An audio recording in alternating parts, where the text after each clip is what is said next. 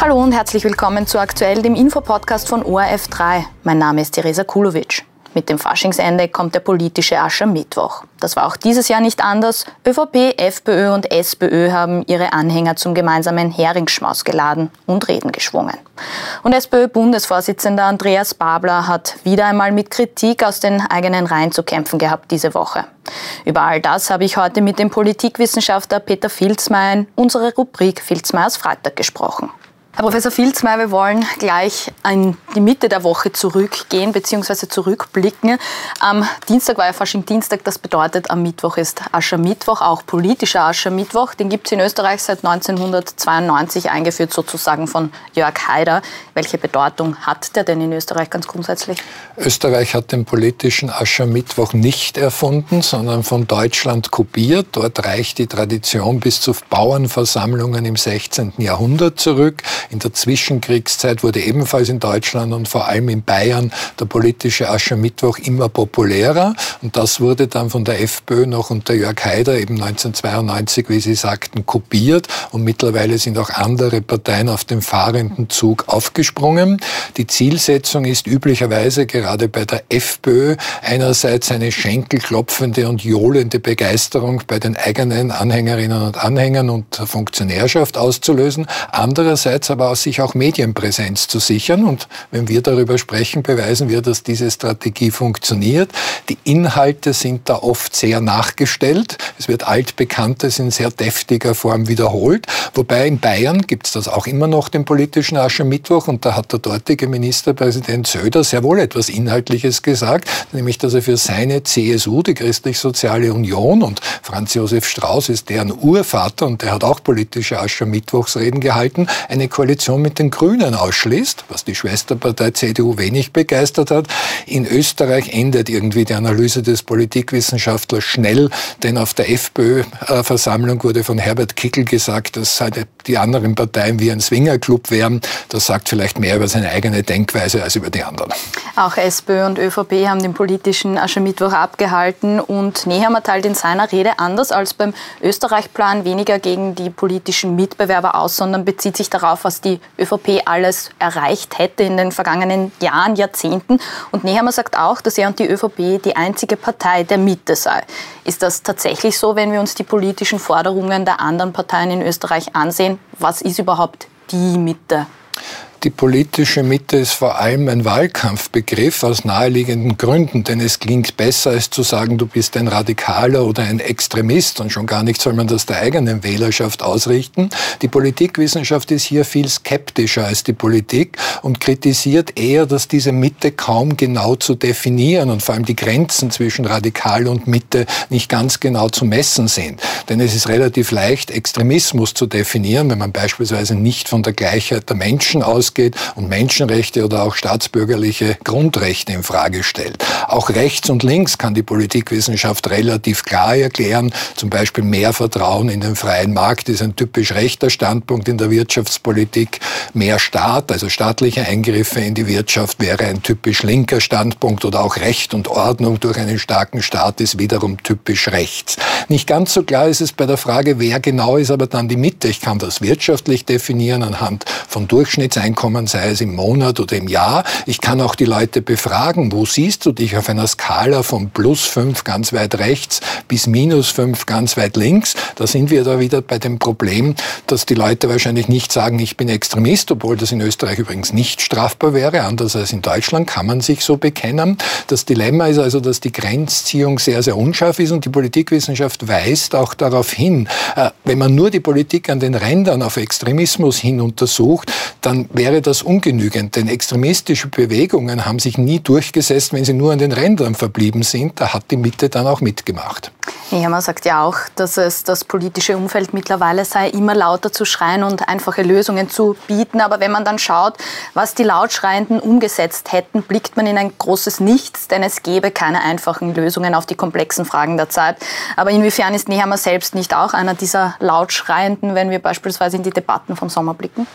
Karl Nehammer hat grundsätzlich recht, dass in einer immer komplexer, komplizierteren, ja auch immer mehr vernetzten Welt es diese einfachen Lösungen nicht gibt. Er stellt natürlich nicht für die eigene Partei, wie alle anderen Parteien, auch nicht die Folgefrage, wie sieht's denn dann überhaupt mit der Lösungskompetenz von Parteien aus? Und gerade in einem Kleinstaat wie in Österreich haben wir da nur beschränkte Möglichkeiten. Trotzdem als Politikwissenschaftler analysiere ich jetzt nicht nach Lautstärke einer Rede, was besser oder was schlechter ist. In Wahrheit steckt bei Nehammer eine politische Strategie dahinter und das hat wiederum was mit der Mitte zu tun und das hat er sich abgeschaut von Bill Clinton 1992. Der hat sich nämlich, und das versucht Nehammer als Bundeskanzler auch, quasi an der Spitze eines Dreiecks zu positionieren versucht und die Parteien, die Republikaner und Demokraten in, der, in den USA, hat er ins eine rechte oder ins andere linke Eck gestellt. Übrigens damals auch seine eigene Partei, nur dass man in den USA eher mit den Begriffen liberal und konservativ arbeitet. Und das wiederholt sich jetzt bei Nehammer. Er will der Bundeskanzler sein, der oben in der Mitte steht.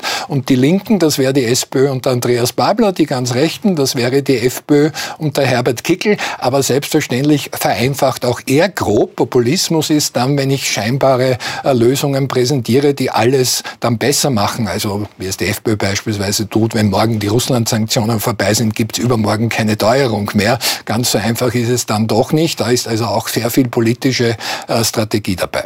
Wer auch gerne ganz oben an der Spitze stehen würde als Bundeskanzler, ist Andreas Babler. Aber der muss sich auch in dieser Woche wieder Kritik aus den eigenen Reihen anhören. Vor allem, oder in diesem Fall vom FSG-Vorsitzenden Muchic, also vom Vorsitzenden der Fraktion Sozialdemokratischer Gewerkschafter, weil er sich für eine Korrektur des Markenprofils der SPÖ und auch von Babler ausspricht. Konkret sagt er da in einem Interview in der kleinen Zeitung, der Andi darf nicht als Schreckgespenst der Wirtschaft dastehen. Und da spielt er ja vermutlich auch auf die 32-Stunden-Woche an, die bei Wirtschaftstreibenden eher weniger gut ankommt. Jetzt ist es aber gleichzeitig auch eine Forderung, die aus der Gewerkschaft kommt. Irgendwie kenne ich mich nicht mehr aus bei der Linie der SPÖ?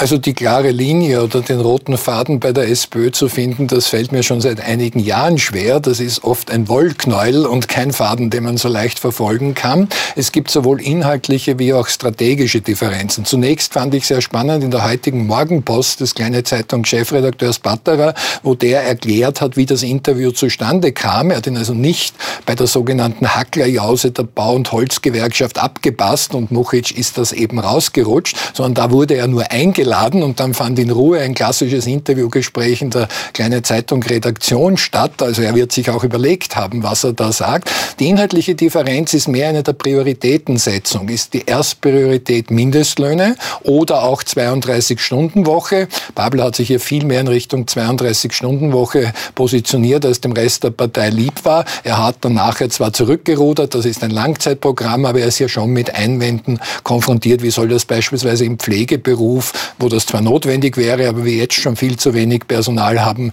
zumindest mittelfristig äh, funktionieren. Aber es gibt auch einen strategischen Konflikt. Der strategische Konflikt ist, Babler wurde gewählt, weil er links ist. Einerseits aus ideologischer Überzeugung auf dem Parteitag, als man dann endlich die Stimmen richtig gezählt hat. Andererseits aber auch aus taktischen Gründen. Da droht Gefahr von der KPÖ, die in Salzburg ja sehr erfolgreich war bei der Wahl, vielleicht auch von der Bierpartei und diese Flanke macht er dicht. Die Gegenposition, für die Hans-Peter Doskozil gestanden wäre und die jetzt auch Muchic, der nicht so sehr für Doskozil vorher war, eingemahnt hat, ich muss, um wirklich wenigstens Zweiter zu werden hinter der FPÖ, auch in der Mitte Stimmen holen. Und das kann ich nicht, wenn ich nur an der linken Flanken stehe. Und das wird die SPÖ wahrscheinlich weiter begleiten. Das Grunddilemma ist ja recht einfach, ob Muchic und die Gewerkschafter oder der Wiener Bürgermeister Michael Ludwig, die letztlich den Parteitagswahlerfolg von Babler begründet haben, äh, die haben das nicht gemacht, weil die Babler gar so sehr mochten, sondern weil sie Doskozil noch viel weniger mochten. Die FPÖ wird jedenfalls heute feiern, vielleicht nicht unmittelbar wegen der SPÖ, aber weil ja der Akademikerball in der Wiener Hofburg stattfindet. Der ist ja auch organisiert von der FPÖ. Interessanterweise wird aber FPÖ-Chef Herbert Kickl nicht dort sein, genauso wenig wie der EU-Spitzenkandidat der FPÖ, Harald Wilimski. Welche Strategie steckt da dahinter? Denn wenn man sich die Gästeliste ansieht, Norbert Hof oder Walter Rosenkranz werden ja beispielsweise dort sein.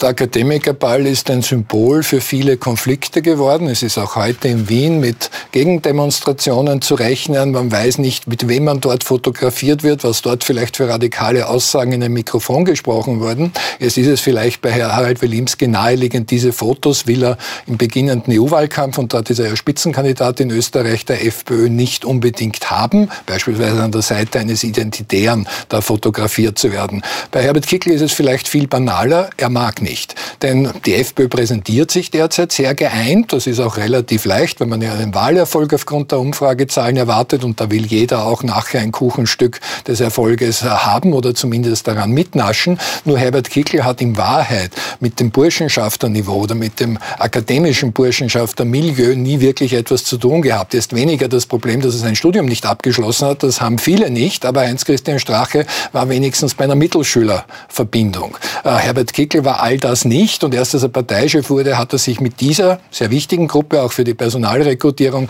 halbwegs angefreundet. Der klassische Besucher des Akademikerballs war er aber vorher nicht und will er offenbar auch jetzt nicht sein. Damit sage ich vielen Dank, Herr Professor Filzmar. Bitte gerne, ich freue mich auf nächste Woche.